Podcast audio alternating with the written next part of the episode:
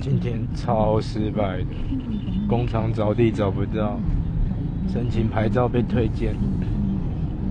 然后，然后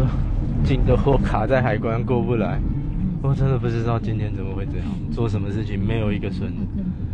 唉，不过我对人生还是充满信心的，因为嘛有失败嘛就会有成功，人生到了谷底才会反弹呐，大家一起加油。